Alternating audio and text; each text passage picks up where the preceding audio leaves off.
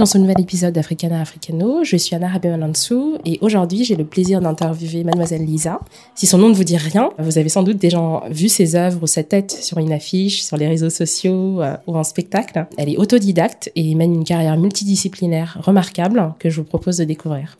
Avant de, parler de, de, des multiples identités et talents euh, que recouvre ton pseudonyme, j'aimerais qu'on se concentre sur Lisa et, son enfance. Où as-tu passé tes premières années et que peux-tu m'en dire? Alors, je suis née à Chalon-sur-Saône dans le 71, en Bourgogne. Mon enfance et mes premiers, mes, mes, mes, mes premières années. Alors, je suis née donc d'une maman bourguignonne et d'un papa ghanéen. Et puis, euh, j'ai été très vite dans le monde artistique parce que ma mère, euh, ma mère a toujours dessiné et peint. C'est pas son métier, mais voilà, j'ai toujours baigné là-dedans. Et mon père, en fait, était euh, danseur. Il a fait partie de la première génération euh, de danseurs en 65, 66, si je dis pas de bêtises. Danseur hip-hop, donc. Donc j'ai euh, voilà, j'ai grandi dans la musique, la danse euh, et la, la peinture, le dessin. Tous les deux avaient d'autres métiers, mais c'était pas c'était pas leurs métiers principaux, mais en tout cas il y avait une fibre artistique quelque complètement. part. Est-ce que tu te rappelles justement de tes premières tentatives euh, artistiques d'enfant? T'as un souvenir de, de ce que tu as commencé par par pratiquer en premier euh... Alors ma mère fait de la couture aussi, du coup j'ai pris des cours de couture. Donc j'avais ouais 9 ans. Et avant c'était coloriage à fond, il n'y avait pas de télé, téléphone, etc. Donc c'était des choses très ludique et des carnets de coloriage. Au moins, ça a été très efficace. Et puis, ben, je crois que vraiment, mes premiers élans, je voulais être styliste, en fait. Après mes cours de couture, bah, j'essayais de faire mes, mes, petits vêtements, mes trucs, euh, voilà. Mais des cours de couture maison, du coup, par ta mère ou par quelqu'un d'autre euh... Euh, Par quelqu'un d'autre. Elle avait une amie, en fait, qui était couturière aussi et qui donnait des cours particuliers, euh, voilà, à Chalon-sur-Saône. Et euh, Mais il s'en passe des choses à Chalon-sur-Saône. Visiter Chalon. ah, il se passait, ouais, pardon. Ouais, alors, je retiens ce que je dis. il y a Chalon dans la rue, c'est pas mal. Mais euh, voilà, sinon, il se passe plus grand-chose, malheureusement.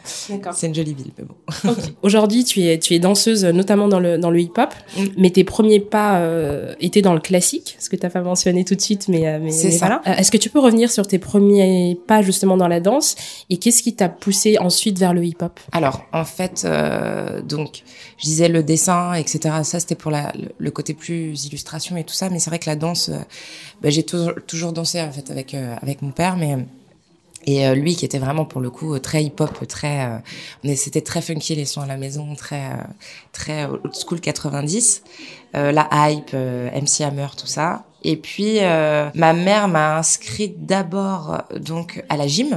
J'en ai pratiqué pendant trois ans gymnastique artistique. Et et puis elle m'a mise aussi au premier cours donc de classique en effet. Ça a été très bref parce que euh, parce que ça ne me plaisait pas du tout en fait. Et c'est vrai que bon euh, je rentrais pas vraiment on va dire dans le, les carcans et les moules des danseuses enfin euh, des même des morphologies des, des, petites danseuses classiques des petits rats comme on dit. Mmh. donc j'ai j'ai pratiqué trois ans et ensuite j'ai fait un bref passage au conservatoire où là euh, euh, j'ai essayé de me former donc au classique et au contemporain mais ça a été euh, ça a été très bref parce que il y avait le hip hop en fait. Il y avait le hip hop qui, qui était déjà là. Mais du coup le conservatoire tu l'as intégré à quel âge? En fait je l'ai pas intégré j'ai fait des formations. Enfin la formation voilà. euh, préparatoire au, au conservatoire ça, voilà mais euh, mais j'ai pas suivi de cours euh, j'ai pas fait de DE etc euh, au conservatoire. C'était des, des formations euh, qui étaient donc dispensées par le conservatoire national de Chalon-sur-Saône. Et puis bah voilà je faisais en même temps de la gym et puis j'avais euh, j'avais euh, mon père à côté qui me faisait danser les dimanches euh, sur des musiques dans l'appartement. D'accord. voilà. Et c'était du coup un, un lien pour un, un, moyen pour vous de d'entretenir de, de, le lien justement père-fille?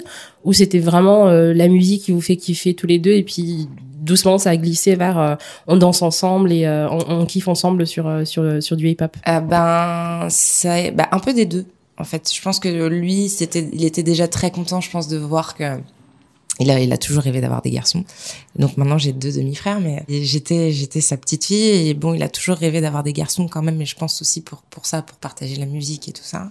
Du coup, t'étais la t'es la première de la famille, c'est ça? Euh, La deuxième, enfin. La deuxième. Euh, je, je, j'ai des demi-frères et demi-sœurs. Je suis fille unique euh, dans ce couple-là. D'accord. Mais voilà, j'étais la, j'étais la seule. Ouais, j'ai, j'ai rencontré ma sœur plus tard, ma grande sœur plus tard, qui elle était des, encore au Ghana. Mais oui, je pense que c'était un pour entretenir ce lien-là, et puis aussi euh, parce que bon, j'étais hyper curieuse et euh, de la musique qu'il écoutait, et puis euh, mon papa c'était un dieu, donc voilà, tout ce qu'il disait c'était génial. c'était voilà, c'était la vérité. et, et, à l'époque justement, euh, au-delà du fait que c'était une passion que tu, tu partageais avec euh, avec ton père, qu'est-ce qui t'attirait ou te plaisait dans, dans cette culture euh, hip-hop? J'ai j'ai toujours bah, des, petites. Hein, j'étais beaucoup avec des garçons. J'avais très peu de copines. Donc les petites filles n'écoutaient pas forcément ce type de musique-là. On est en Bourgogne, majoritairement enfin minoritairement du coup euh, une, une communauté noire. On était très très peu, euh, principalement maghrébine, donc euh, la funk etc. était déjà bien bien implantée et mhm. c'est vrai que bon bah c'était des, des sonorités auxquelles j'étais le plus habituée. Et, euh, et, en fait, j'étais euh, j'étais un peu garçon manqué déjà. Donc, euh, ce qui m'a plu, c'était ce côté euh, sans chichi. En fait, déjà, je, sentais qu'il y avait il y avait ce truc-là très brut, très très dynamique, euh, puis des sonorités vraiment qui, qui me parlaient parce que je les entendais à la maison en fait. Mais justement, en parlant de, de sonorités, est-ce que tu te rappelles du morceau qui t'a marqué, qu'aujourd'hui tu l'entends, même si t'en as peut-être un peu honte ou pas d'ailleurs, hein, mais euh, un petit truc dont tu te rappelles et qui te dit mais ça c'était la bonne époque, tu vois, ce, ce, euh. son ou cet élément-là de la culture ou tu vois un, un riff ou quelque chose. Alors tu veux dire les, les, les premiers? Ouais, vraiment les, les, tout premiers, le truc dont tu te rappelles et tu te dis, euh, j'avais peut-être 8 ans, mais c'est le truc, euh, c'est ma, c'est mon jam quoi. Je l'entends aujourd'hui, je, je m'en fous de tout le monde, je, je, je danse dessus quoi. Alors il y en a plein, c'est ça le truc parce que alors je suis très, je suis très puriste old school encore aujourd'hui du coup, donc euh, il y a beaucoup beaucoup de sons qui m'ont marqué. Alors c'est vrai que bon MC Hammer, MC Hammer passerait en premier, mais il y a vraiment un son et ça, ça me fait vraiment penser à mon père quand il dansait, c'est Barry White Change. Ouais, ça. Je, je, je partage. Tout Barry White, mais euh, Change, effectivement. on est d'accord. Génial. Puis à Michael Jackson, bien évidemment. Euh, enfin voilà. Mais c'est le son où vraiment ça me rappelle, comme la Madeleine de Proust, quoi. Ça me rappelle un truc. Euh,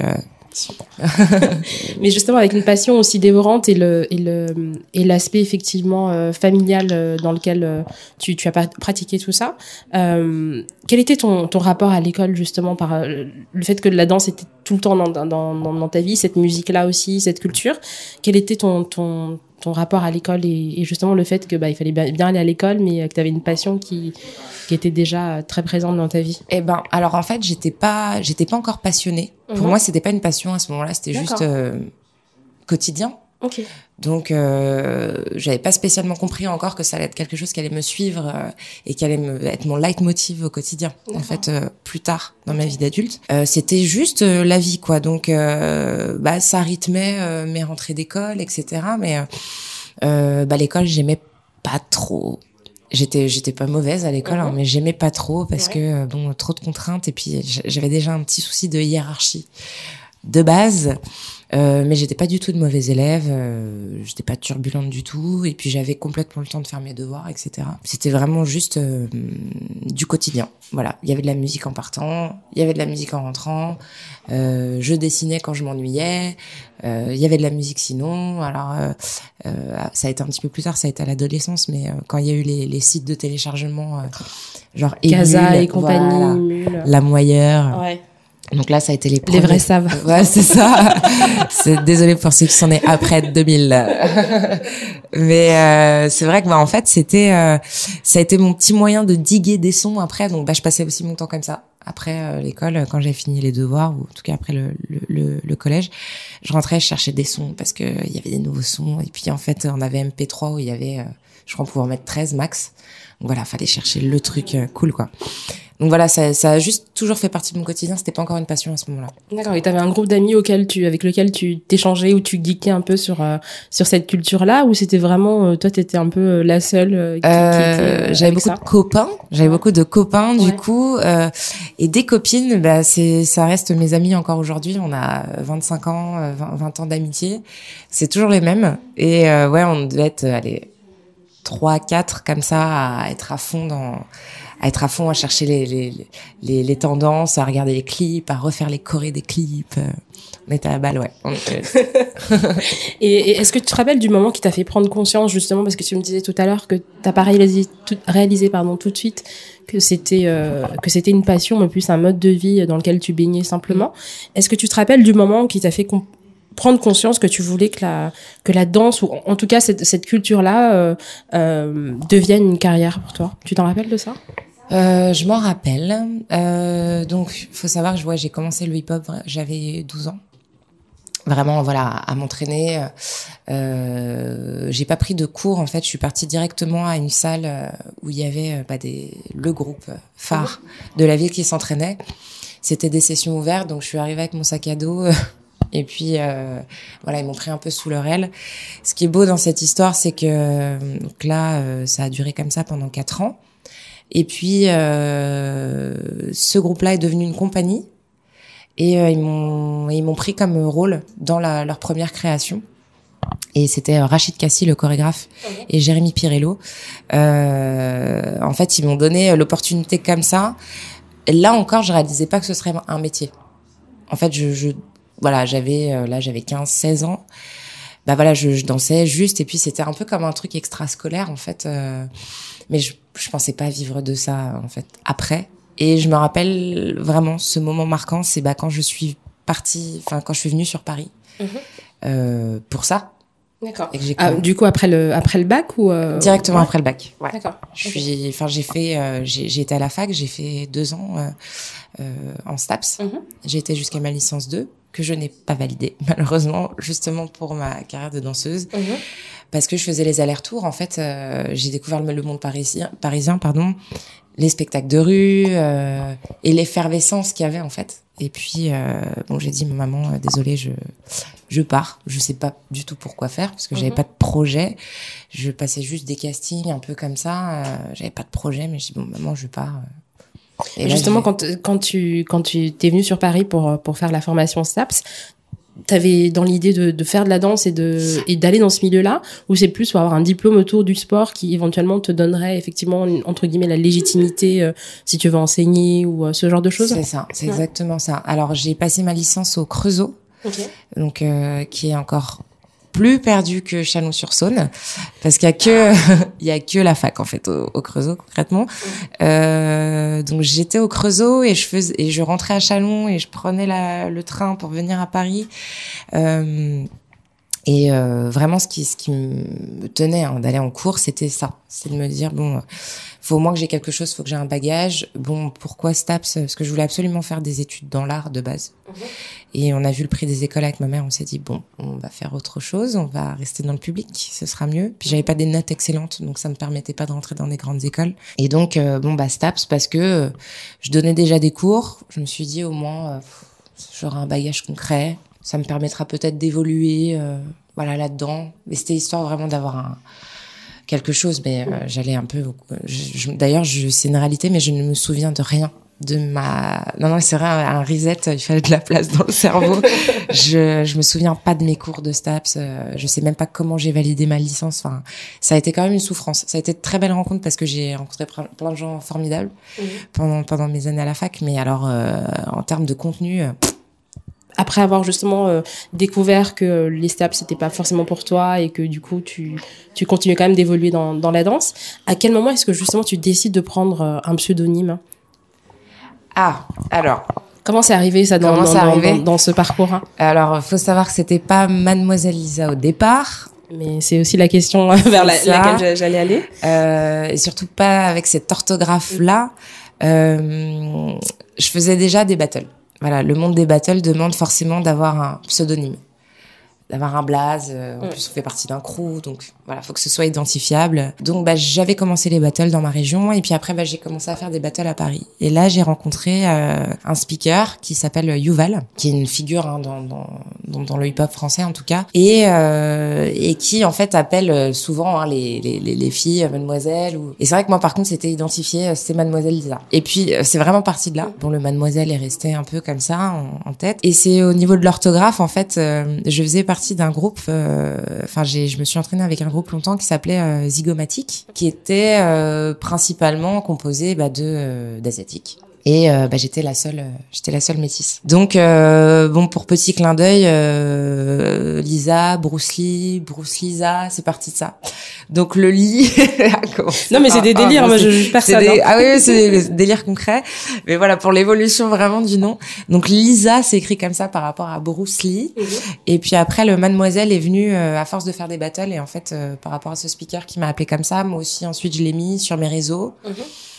et voilà Et t'avais quel âge quand t'as adopté justement un, pseudonyme? Euh, Ou c'était vraiment celui, celui-ci. Mhm. Hein, euh, bah, je dirais, euh, je dirais 2000, 2010, 11, 2011. Ok, donc tout, tout pile 10 ans quoi. Bah ouais. Ouais. ouais bah, du coup, ouais, c'est ça. Ouais, ouais, ouais. D'accord. Bah, quand j'ai, ouais, quand vraiment j'étais, j'étais un peu plus implantée sur Paris et qu'ensuite j'ai rencontré euh, euh Léa qui a fondé le, Lady Rocks. Euh, voilà, là, là, je me souviens vraiment avoir ce, ce nom-là. Et justement, qu'est-ce que ça t'apporte au-delà du fait effectivement que dans cette culture-là, euh, c'est très important d'avoir entre, comme on dit, un blaze euh, reconnaissable de tous, qu'on entend souvent, qui parfois court aussi justement. Est-ce que tu as senti un, un shift dans le dans ton attitude même, dans ton approche euh, justement de ton milieu quand tu t'as adopté ce truc-là et que ça avait un sens concret pour toi, une vraie histoire comme on dit euh, ben, derrière? Et eh ben, j'avoue que je ne m'ai jamais posé la question, mais c'est vrai qu'en y repensant, en fait, on, on affirme on affirme être là avec un, un, un blaze et, qui, qui, voilà se répète et surtout par lequel les gens nous appellent. On se rend compte qu'on a une place, alors que c'est c'est un peu bête parce qu'on n'en a pas besoin, mais c'est de l'ego hein, qu'on nourrit hein, dans ces moments-là. Et c'est vrai que bon, en choisissant d'aller dans cette voie-là, on parle forcément avec l'ego. Euh, faut, faut pas se mentir, quand on est artiste, on a quand même un ego assez, euh, je dirais pas démesuré, mais ou sensible, en mhm. tout cas très très aiguisé. Mais euh, c'est vrai, bon, on a la sensation d'exister et puis voilà de de, de, de faire partie d'une communauté aussi. C'est vrai que j'y avais pas pensé, mais ouais, ouais je, je, me suis sentie exister en fait, exister dans cette communauté et, et, et le fait que le nom euh, se répète de plus en plus, moi voilà, on a l'impression un peu de comme un challenger quoi, de, de, gravir des échelons comme ça. Et puis on espère qu'un jour euh, ce sera évident que même quand on te croise dans la rue, on dit ah mais c'est Mademoiselle Lisa. voilà. non non c'est évident, t'inquiète. Ouais.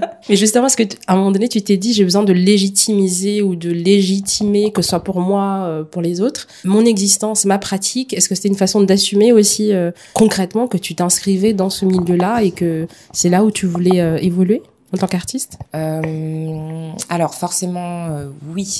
J'avais plus plus de légitimité pardon qu'un qu'un homme étant une femme mais j'aime pas du tout ces ces discours là parce que pour moi l'homme et la femme sont égaux Mhm. Voilà. Même si on sait très bien que dans le fond c'est faux, mais euh, enfin non, dans la forme c'est faux, mais dans le fond on sait très mhm. bien que c'est vrai. Voilà, pardon que, que je dise pas de bêtises. Mais voilà, j'avais déjà cette légitimité là de voilà d'arriver en, en, battle et même si je suis une fille. Euh, ça change rien. Je te casserai la bouche de la même manière, voilà, pour euh, pour dire les choses concrètement. Mhm. Et puis euh, c'est aussi pas pour rien que j'ai choisi et j'ai fait ma place aussi en, en choisissant le, le, top rock.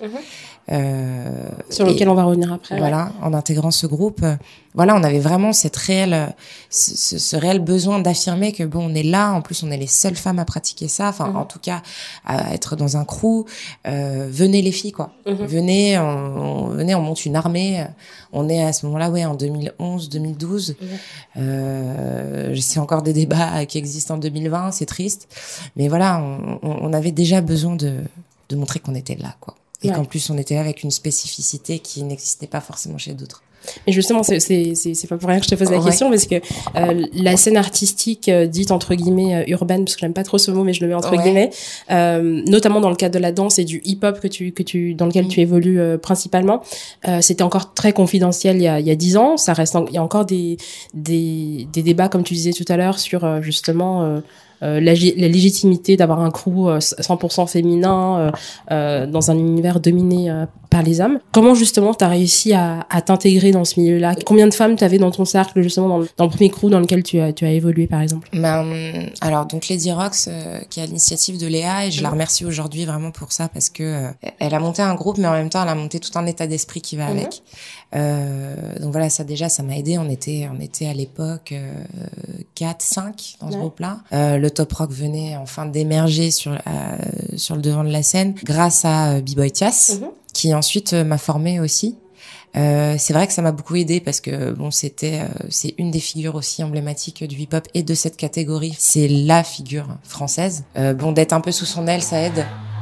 Ça aide aussi à ce qu'on soit un peu plus pris au sérieux. Ça aide aussi à, à bah, être respecté par les autres hommes. Hein. C'est bête, mais quand on a quelqu'un qui, qui est un peu derrière soi, qui chaperonne qui et qui représente, comme on dit, voilà, on ose moins, je pense. Mais euh, mais c'est vrai que bon, lui lui-même n'a jamais vraiment joué de ça. Hein. et c'est par contre c'est un spirit qu'on qu'on s'est toutes donné. Et, et, je pense qu'en fait quand le mental est là, euh, il y a des choses qui sont indéniables en fait. Et vraiment, euh, c'est par ce biais-là que on, s'est imposé quoi. Avant d'intégrer euh, Lady Rocks, est-ce que tu croisais beaucoup de femmes justement dans le milieu en, dehors de ta discipline le, top rock? Est-ce qu'il y avait une entraide? Est-ce qu'il y avait euh, comment ça se passait justement? Alors de l'entraide plus ou moins.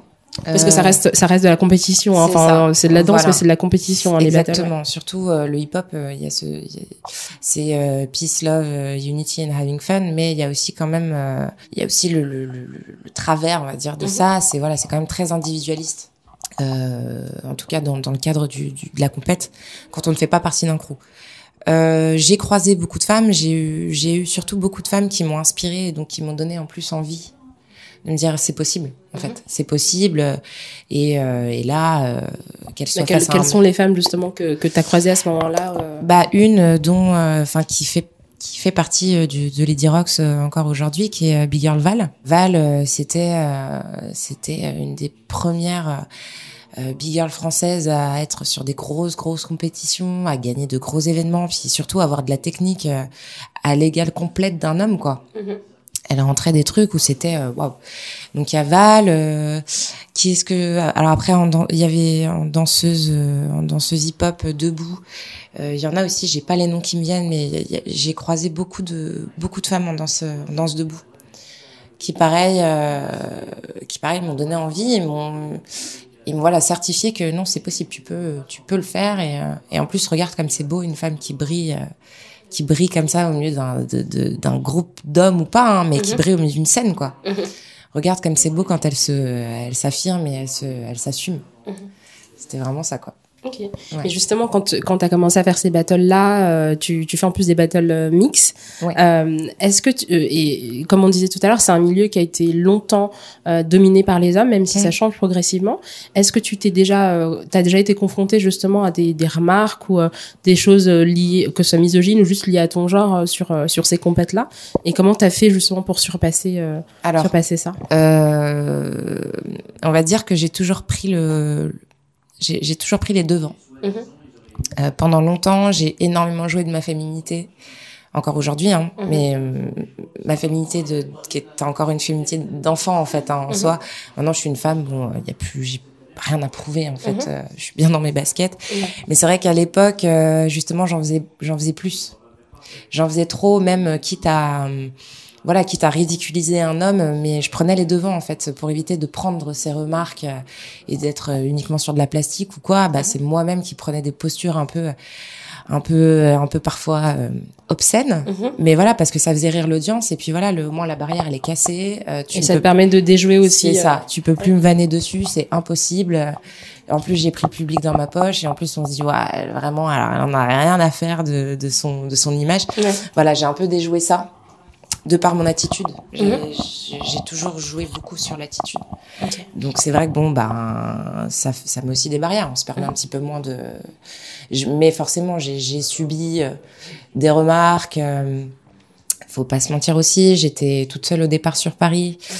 Euh, j'ai rencontré de mauvaises personnes aussi, euh, des hommes très mal intentionnés. Dans ce milieu, il y en a. Mhm. Ça reste un monde de, de prédateurs aussi dans ce euh, dans, dans, dans, ce milieu-là, dans ce milieu du hip-hop. Alors je dirais pas de nom, mais euh, il y en a. Et il y en a encore aujourd'hui. Donc c'est vrai que la plupart des filles aussi parfois sont euh, se sont réduites là-dedans, mais par rapport à par rapport à leur par rapport à ce qu'elles ont vécu aussi et ces expériences-là quoi. Okay. J'aimerais bien que tu nous parles un peu de d'une soit de ta première battle ou de d'une battle qui t'a marqué. Euh, Alors on dit un battle Anna. Un je te le dis tout de suite, sinon tu vas te faire lyncher. ah mais je, je féminise tout moi, mais c'est vraiment par par réflexe. Ouais, non, c'est un débat, euh, c'est un débat ouais. purement français. Mais ouais, ça, on dit un battle. Un battle. mais je, je pense que je vais encore redire une à un moment donné. Est-ce que tu pourrais me parler de de ton premier battle ou de d'un battle qui t'a marqué de dingue et tu te dis euh, pas forcément que je suis arrivée, mais tu sais que tu te, tu te sens ah. en plein dans ton, dans ton, dans ton, dans ton game. T'étais hyper forte. Est-ce que tu te rappelles la musique qui t'a, qui était, euh, qui était jouée à ce moment-là et tu t'es dit, euh, bim, je suis arrivée là, là. Alors, la musique, je l'ai en tête, j'ai la mélodie. Je crois que c'est, c'est pas, si c'est Mob Deep. Ouais. C'est Mob Deep. Euh, c'était un événement, c'est le premier événement que j'ai gagné. Euh, C'est le premier événement que j'ai gagné solo, parce Mhm. qu'après j'ai gagné d'autres événements avec euh, mon, bon, mon binôme de l'époque qui s'appelle Moïse, qui lui aussi m'a beaucoup aidé. Je tiens à, à faire une spéciale mention pour Moïse qui est à Dijon maintenant. Euh, ça a été aussi ma, ma deuxième épaule quoi. J'étais avec un, un mec, c'était c'était bien quoi. On, on était fort à deux. Mais euh, là, ce, ce battle-là, j'étais toute seule. J'avais euh, j'avais 19 ans. C'est le premier event que j'ai gagné en New Style. C'était sur Paris, c'était en, en C'était Europe euh, c'était à Montceau-les-Mines. Ok.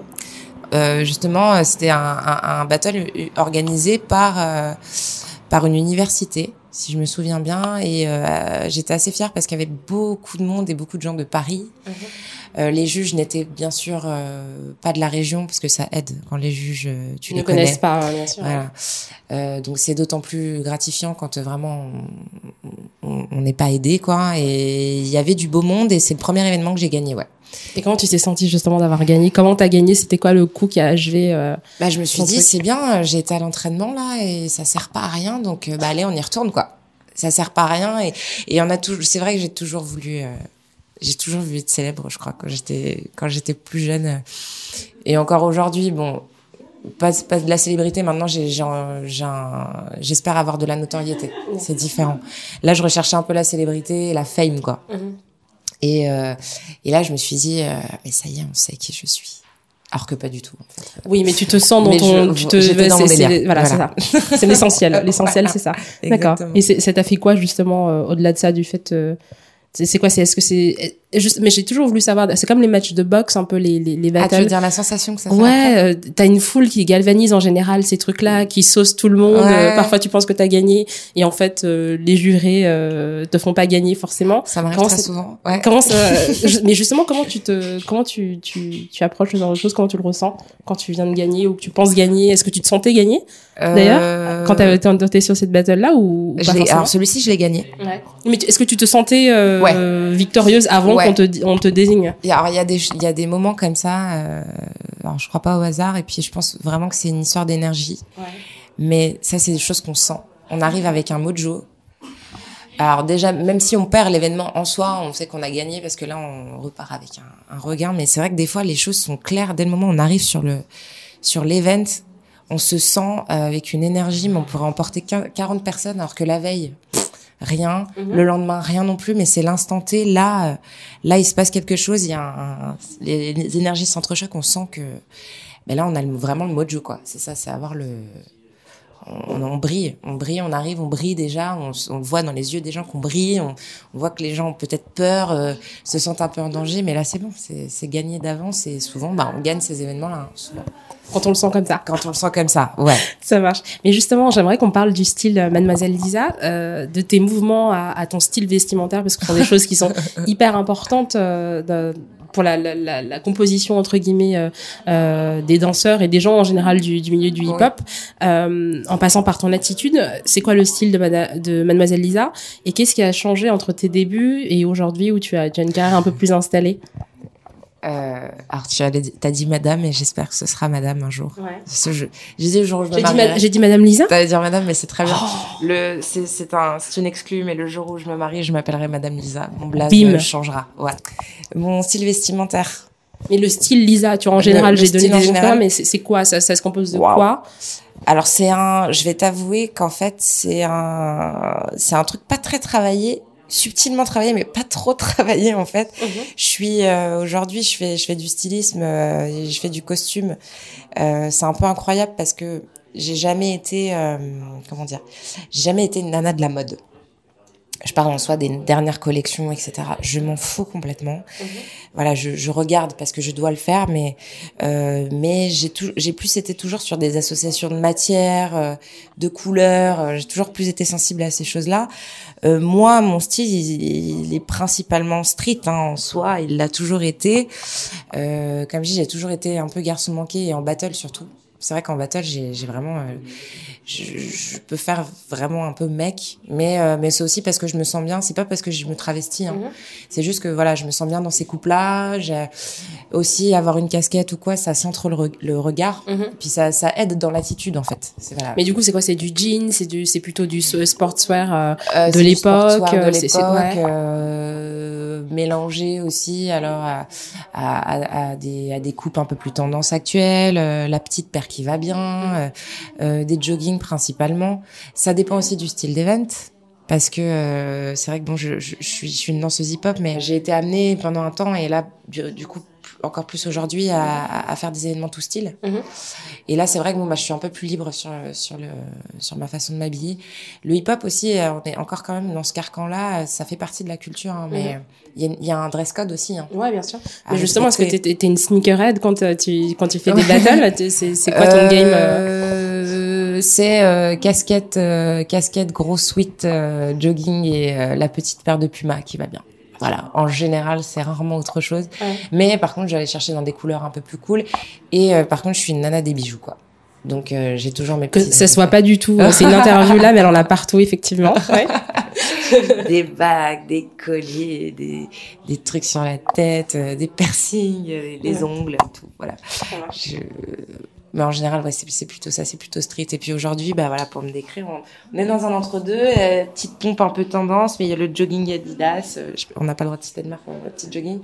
Puis le petit pull en côte de maille, rose. Voilà. voilà. Elle dit pas travailler, mais euh, moi même en, travaillant ah, pas, j'arrive pas à ça. Mais, mais non, non, mais voilà. et du coup, mais justement, ce qui va avec le, le style et l'attitude et tout ça, c'est le côté performatif euh, de, ton art, que ce soit effectivement quand tu fais juste du hip-hop ou d'autres danses un peu mm. plus un peu plus mélangées, la performance du corps et des émotions. Est-ce que c'est quelque chose qui t'est venu naturellement ou quelque chose que tu as dû acquérir justement et sur lequel tu as dû travailler euh, euh, sur les sur les battles et, euh, et les autres événements? En termes d'attitude ou en termes de gestuelle du coup? Bah tout ça en fait le côté euh, c'est pas juste ton corps en fait qui, qui danse. C'est il y a, y a un mélange d'attitude euh, il y a les les les, les que tu peux faire etc pour euh, déstabiliser l'adversaire. Complètement. J'ai j'ai beaucoup beaucoup beaucoup travaillé sur mon attitude beaucoup parce que c'est ma première euh, c'est ma première arme on va dire euh, j'ai une danse de gestuelle j'ai une danse d'attitude j'ai une danse de flow principalement avant la technique. Alors c'est vrai que j'ai jamais j'ai jamais été une tueuse en technique, euh, j'ai j'ai jamais été une tueuse en skills, euh, le truc où on se dit waouh, là elle a sorti un truc, c'est incroyable. Mais c'est vrai que j'ai toujours été plus dans dans ce truc d'attitude où on se dit la nana, bon, je veux pas qu'on retienne un move, je veux juste qu'on se dise, il y a une nana qui est passée tout à l'heure. Je sais pas comment elle s'appelle, mais par contre, elle avait, euh, elle est rentrée et elle avait un, charisme, un mojo quoi. J'ai beaucoup travaillé là-dessus, plus que sur ma technique et, et encore aujourd'hui en fait. C'est vrai que je suis pas une nana qui me tue à l'entraînement par rapport à, à d'autres, mais comme j'ai toujours dit et même dans d'autres interviews, hein, je, je m'entraîne d'abord dans ma tête en fait. Beaucoup, beaucoup. Tu dis que t'as pas de skills, mais moi je me rappelle d'une battle que t'avais faite avec euh, avec Salah qui est sur euh, sur euh, internet. Ouais. T'es là à contorsionner. Effectivement, il y a l'attitude, on, la voit direct et tout, mais mais t'en as des skills. Eh ben, non, mais j'en ai, j'en ai parce que bah, sinon je pense que j'aurais pas gravi des échelons parce qu'à un moment, mm. bon, l'attitude ne fait pas tout non plus. faut, voilà, pouvoir répondre. Mais justement, tu parles de cette période, c'est marrant parce que là, j'étais en pleine transition. Donc c'était le gros boom. Euh, moi, enfin à Paris sur un gros événement comme ça, je commence à faire des grosses pubs aussi. Je commence enfin un peu à me trouver, mais c'est vrai que bon bah il y a un espèce d'entre-deux. J'étais en pleine transition là. Parce que c'était quoi? C'était 2013, 2012, un truc comme ça, je crois? Ouais, ouais. 2012. Okay. Euh, voilà, c'est le moment où j'intègre les D-Rocks aussi. Mhm. Alors là, ça a été le gros boom de mon année. Euh, donc le truc qui m'a qui m'a dit bon, je reste à Paris parce qu'il y a tout ça qui se passe. Mais euh, c'est vrai que moi, en, en termes de danse, j'étais encore un peu en train de me chercher parce que j'avais encore bah, ma, mes entraînements de big girl et, et, et ma et ma, ma mon, back, mon background de, de big girl. Ouais donc très performatif pour le coup et en même temps bah, cette cette nouvelle fraîcheur euh, voilà des de, la danse debout que je pratique un peu plus euh, mon physique aussi que j'assume plus parce que mhm. voilà ouais, justement sur cette battle c'était en jean euh, serré ah machin ah mais qu'est-ce qu'elle fait avec un jean bah c'est un enfer mais tu le fais vachement bien quoi. ouais parce que j'en avais rien à foutre rien et aujourd'hui encore ce serait pareil hein. mais euh, parce que j'étais dans un élan en fait c'est vrai que je suis beaucoup comme ça dans les trucs l'impulsivité du moment. Ouais. Et c'est après, des fois, je regarde, je me dis, mais qu'est-ce que c'est que ça? Mais non, j'assume, ouais. Mais C'est impulsif à chaque fois. C'est très impulsif. Mais justement, pour revenir à ce que tu dis, parce que je trouve c'est intéressant, tu dis que tu fais de la prépa physique, etc., et ce qui est mm. normal euh, pour euh, n'importe quel athlète, mm. mais tu, tu dis que ce qui est le plus important pour toi, c'est le mental. Hein. Ouais. Justement, comment tu te prépares avant une battle ou un événement comme ça où euh, tu as besoin de mettre tout ton punch, tous tes, tous tes skills justement en Alors, avant? c'est marrant, plus je vieillis, plus je suis stressée. plus moins je suis dans le game, plus je suis stressée quand je vais sur des événements parce que bah là on joue un peu ça, on joue plus sa place. Mais maintenant c'est les choses elles sont assises, on est on, a été quelqu'un en tout cas, on est toujours quelqu'un, donc faut prouver maintenant qu'on n'est pas moins bon qu'avant. Ah, donc tu luttes contre toi-même. Ta, ta pire compétition, c'est toi-même, ça. Exactement. Avant, souvent, avant des événements, je vais être sur une grosse, grosse prépa mentale. Je vais me tuer un peu à l'entraînement, mais voilà, je médite à fond. Euh, je vais euh, juste pour canaliser mon stress, parce qu'en général, euh, à l'annonce du truc déjà, alors là c'est foutu. Je me rappelle de l'année dernière, euh, j'ai représenté la France au Hip Hop Session. Euh, on était on était deux femmes, mhm. mais euh, surtout ben, j'étais la seule à représenter la France. Il y a Vink aussi qui lui a a, a gagné en fait sa place sur un, un, autre événement. Mais là moi j'étais invitée, j'étais en tant que guest et j'étais mhm. la seule à représenter la France. Ça faisait très longtemps que j'avais pas fait de battle top rock. Euh, je me sentais toujours au niveau, mais euh, le plus dur c'était mon mental parce que c'était mon mental qui était en train de me dire j'étais pas à la hauteur en fait. Alors qu'en soi, une fois que c'était lancé, c'était lancé et puis euh, je voulais plus, je voulais plus partir de la scène. Ouais. Mais mon mental, mon mental me joue des tours quoi, vraiment. Donc c'est pour ça que ma prépa avant, c'est surtout de calmer mon mental et me dire non, tu n'as, tu n'es pas une impostrice. ça se dit imposteur. Imposteur. Ouais. Ce syndrome de l'imposteur tout le temps, qui est de de se dire tout le temps mais ça se trouve j'ai j'ai volé ma place quoi. Et c'est que le mental. Si ça se trouve, mais ça fait plus de dix ans. Ouais on va te découvrir ici, hein, c'est sûr. Voilà, sûr. Mais justement, tu parles de la scène comme quelque chose. Une fois que tu es sur la scène, c'est euh, ça part en feu et, et tu dis tout ça. C'est quoi ton rapport à la scène? Est-ce que tu as envie d'y retourner à chaque fois en tant que danseuse? Parce qu'effectivement, ton, ton médium fait que tu peux danser n'importe où. Mmh. Mais c'est vrai que la, la culture hip-hop vit aussi de la foule. C'est la foule qui, euh, ces petites foules au début confidentielles, qui euh, voilà, qui progressivement ont, grandi et on, et, on, et on rejoint des un truc un peu plus mainstream. C'est la foule qui fait vivre les danseurs. Et tu vis pour être pour enfin, tu vis, tu danses pour être vu. voilà. Qu'est-ce c'est quoi ton rapport à la scène justement? Mais je pense que tu as dit une belle phrase et c'est exactement ça, c'est je vis pour être vu. Franchement, je en étant très honnête. Hein. Et du coup, bah je après ça peut passer par la danse et, c'est pour ça que je fais autant de choses aussi aujourd'hui, pas euh, en recherche de quelque chose, hein, mais aussi parce que euh, tant qu'on voit mon art, ça va en fait. C'est ce qui me fait un peu vibrer euh, au quotidien. C'est le fait qu'on voit mon art. Le fait que ça exprime quelque chose, le fait que je, je vende quelque chose à quelqu'un et que lui-même le lendemain peut-être ça lui serve aussi. Voilà, ça, moi j'ai gagné. Et la foule, pour revenir à ça, alors rien ne vaut un cipher en soirée. Mhm. C'est ce que je dis toujours, mon meilleur endroit d'entraînement. Alors je ne suis pas pour, euh, je, je, je dis pas qu'il faut boire hein, d'alcool, c'est très mal. Mais euh, c'est vrai que bon, la fête, euh, le petit verre de rhum aide beaucoup. Mhm. et, euh, et, voilà parce que c'est convivial parce qu'il y a des gens qui qui savent pas forcément danser mais ils s'en foutent à ces moments-là. Et j'adore regarder ces gens-là. C'est c'est mes sources d'inspiration principales. Okay. parce tu voles des moves en soirée comme ah, ça parce que le lâcher prise qu'ils peuvent avoir ces gens-là ils se prennent pas au sérieux. Et c'est ça en fait la clé du truc. Et c'est la foule elle m'aide en, en, ça. Après sur euh, sur scène c'est autre chose. C'est que là on a un public alors c'est toujours une foule, mais euh, elle, est là pour, euh, elle est hyper attentive à, à, ce qui se passe, euh, à ce qui se passe et à chaque détail euh, de, de, la prestation qu'on est en train de faire. C'est encore un autre rapport. Mais les deux, les deux sont, les deux sont magnifiques. Et les deux, j'en ai besoin tout le temps. Justement, des fois, quand, quand tu, parce que perdre, c'est, ça fait partie, c'est une partie intégrante de, de, mm. de la compétition. Est-ce que quand tu perds, tu te, tu te sens quand même rassuré, enfin pas forcément rassuré, mais euh, validé aussi par le, public parce que des fois le public est va complètement à l'inverse euh, du truc. C'est comme justement tout à l'heure je parlais de, la bataille avec euh, avec Salah. Le, les gens sont hyper euh, hyper ouf quand tu quand tu bouges et enfin moi en tout cas je trouve que tu étais beaucoup plus dans le dans le dans la battle que lui. Mais est-ce que des fois justement tu dis bon bah c'est pas grave les, les jurés ont, ont jugé que c'était pas ça mais Bon, la foule, ils m'ont donné vachement de, de, de bonnes vibes euh, pendant que je, que je performais. Tout le temps, euh, peu importe quand je vais dans un event, euh, c'est pour ça que je disais que je suis pas performative en soi dans le et je suis très peu dans la technique, etc. Parce qu'en fait, dès le moment où la foule a retenu, ou en tout cas qu'il y a eu des sourires, ou qu'il y a eu des applaudissements, ou en tout cas que, ou même qu'il y a eu une petite fille qui vient à la fin et qui me dit c'est trop bien, moi aussi je veux faire de la danse. Franchement, j'ai pu perdre l'événement 14 fois, je m'en fiche, ça, ça vaut tout en fait. D'avoir marqué les esprits. Mais justement, on parlait tout à l'heure de, de, de, de, Lady Rocks un, un, tout petit peu et, et tu l'as intégré en 2012, justement, l'année de création. création. Est-ce que c'est, ça a été un choix naturel, justement, d'intégrer un crew 100%, féminin ou parce que, voilà, tu te sens plus à l'aise de, d'évoluer dans ce milieu-là et de le fait qu'effectivement, vous êtes tellement peu nombreuses, enfin, encore plus à tes débuts, ouais.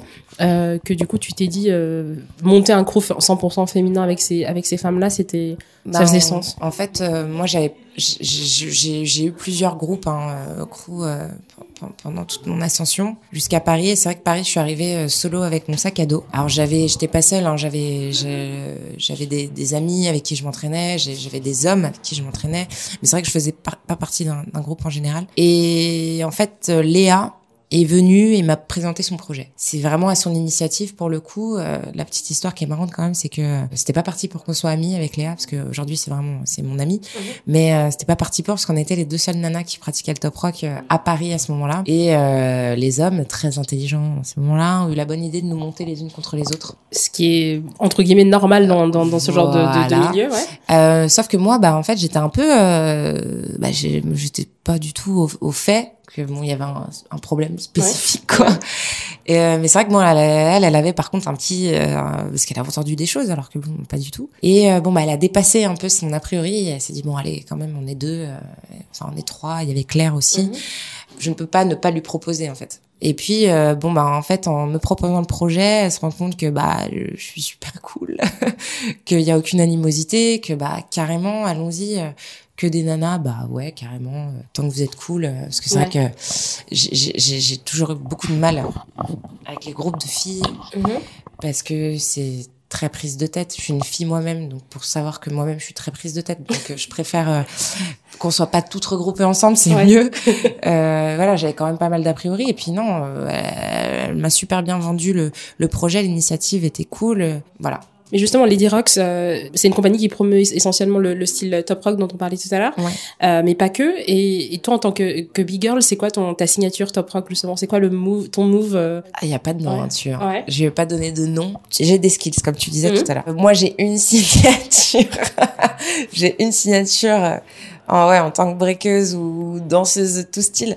Euh, mais c'est un, c'est que je que je signe hein, partout. Ouais. C'est soit une espèce de roulade euh, en passage grand écart, mm -hmm.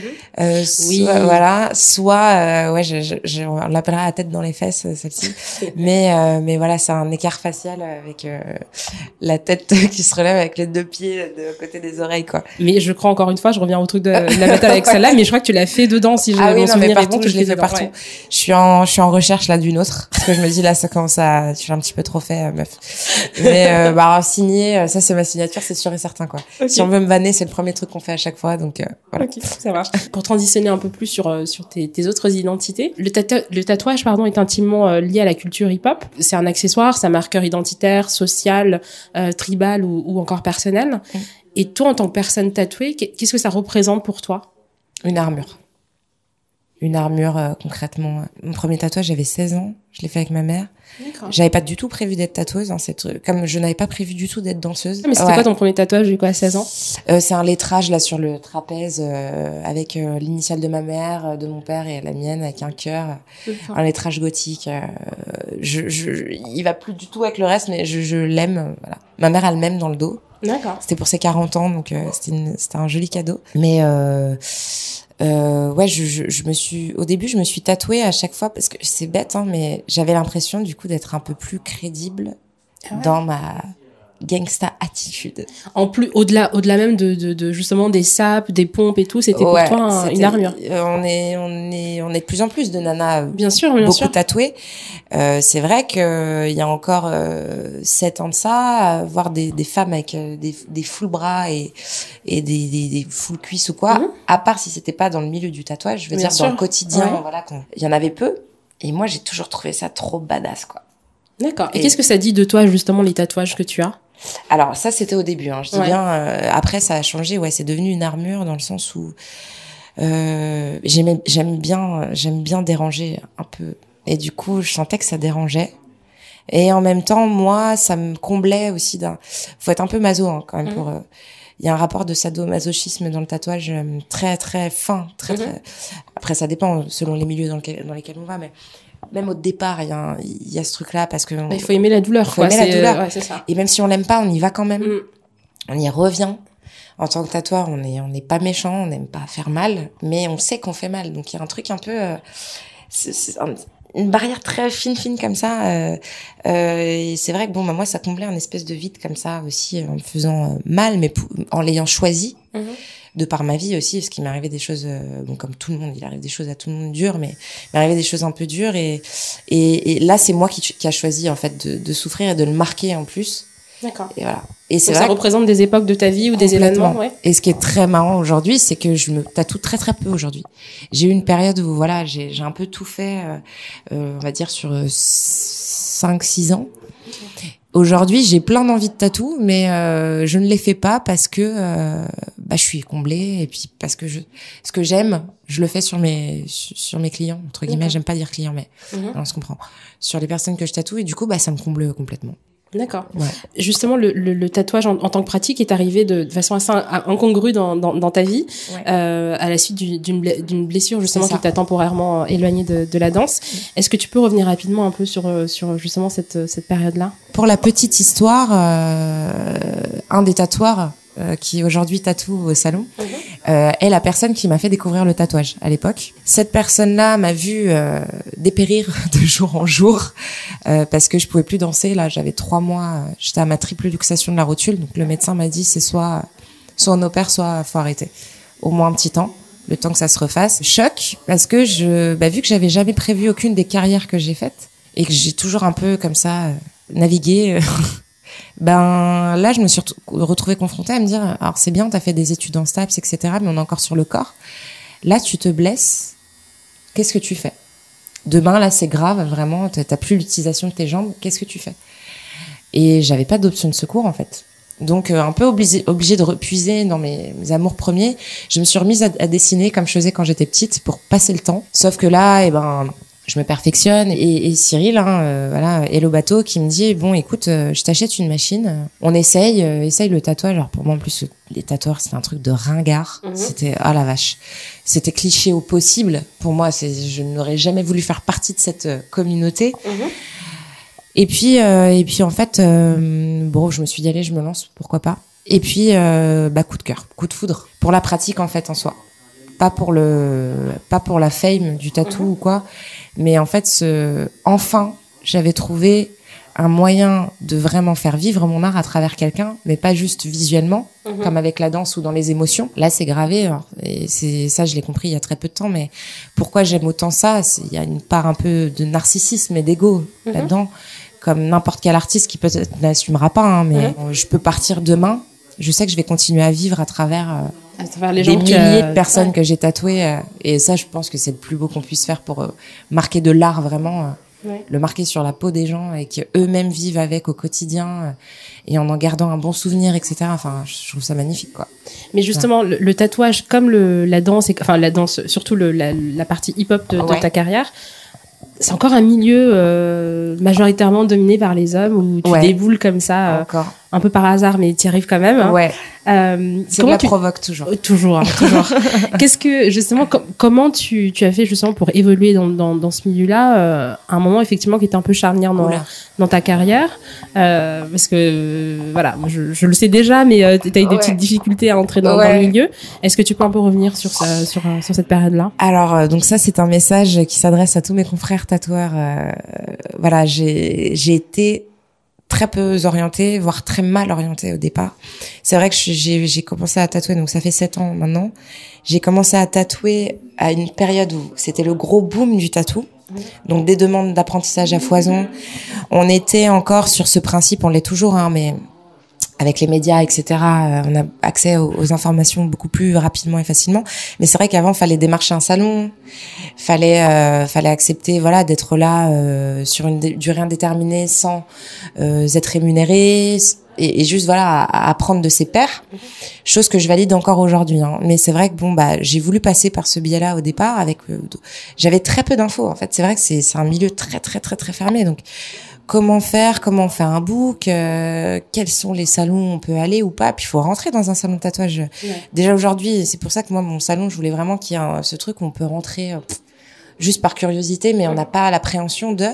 C'est vrai qu'à l'époque, il fallait rentrer dans le salon de tatouage. c'est des, euh, des, parloirs. C'est vrai que là, ah nous, on est dans, ton salon, ça ressemble pas entre guillemets à un, un, un, un, parloir de tatouage euh, typique ou qu'on peut voir dans les films. C'est c'est c'est un. Je voulais avoir un truc très maison, très euh, qui me ressemble, très mystique, mais en même temps qui fait pas peur. Et c'est vrai qu'à l'époque, la plupart des salons de tatou, donc c'est que des mecs. T'es reçu très mal faut rentrer, c'est de la grosse musique à l'extérieur. Qu'est-ce qu'on va, qu'est-ce que je vais dire, comment je vais faire, est-ce qu'on va me prendre au sérieux J'ai aucune légitimité, mhm. exactement comme pour la danse.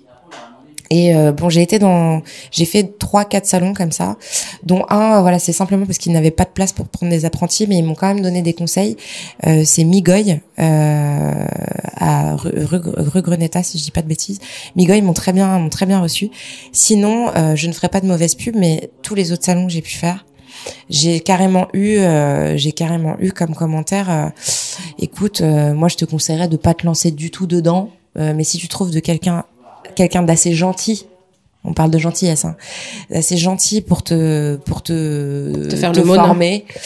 euh, Vas-y. Donc moi j'habitais à Lagny-sur-Marne à cette époque-là. Donc après j'étais à Lagny. Pareil. En fait il y avait déjà énormément d'apprentis partout. Mhm. Je suis sortie de ce salon je me rappelle, j'étais avec ma meilleure amie avec qui justement on faisait des chorégraphies devant euh, la télé quand on avait euh, 10 ans.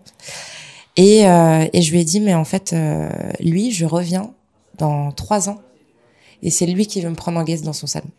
Tu, vas lui casser la bouche. Ouais. Comme, comme tu mais disais vraiment, tout à et, et, il m'a mis une niaque sans le savoir. Hein. Alors, je sais même plus comment il s'appelle. Je pense que, d'ailleurs, ce salon est fermé aujourd'hui.